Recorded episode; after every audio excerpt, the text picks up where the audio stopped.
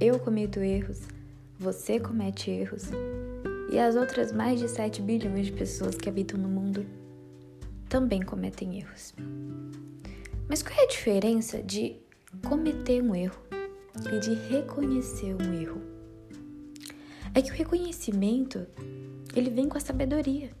O que é agir com sabedoria? É ter percepções aguçadas, é saber se portar diante de tais situações, é conseguir medir as suas palavras para não machucar ninguém, para você também não sair machucado.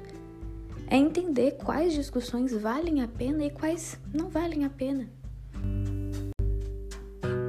Em Provérbios 12, 18, Salomão diz que há aqueles cuja fala é como uma espada cortante, mas a língua do sábio é um bálsamo.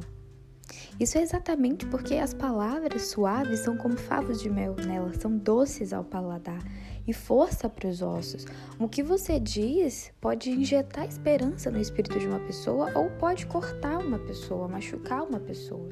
E é literalmente o ponto de você entender que as suas palavras podem salvar ou destruir uma pessoa.